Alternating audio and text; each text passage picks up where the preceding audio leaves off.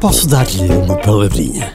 Ontem estava a ler para os meus filhos a Fada Oriana, famoso livro de Sofia de Melbrenner. Têm que, que ler esse livro e também O Cavaleiro da Dinamarca para depois fazerem uma apresentação em fevereiro.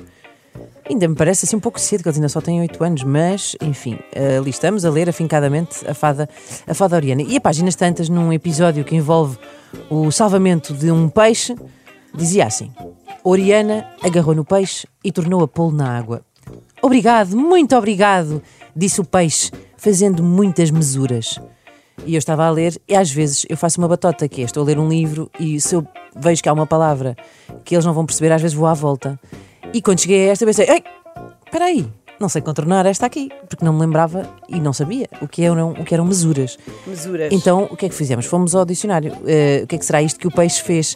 Ora, mesura significa vénia, uma reverência que se faz para cumprimentar. Também se usa num sentido assim mais depreciativo, quando é assim uma cortesia muito exagerada ou hipócrita, tipo, olha o Zé ali a engraxar o chefe, todo cheio de mesuras.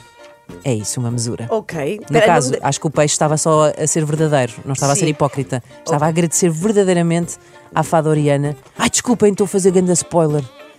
Por ela salvar. Mas lá, diz outra vez. salvar Então, mesura é. Mesura é uma vénia.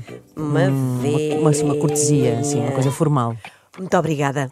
São 7 e 16 Bom dia. Posso dar-lhe uma palavrinha?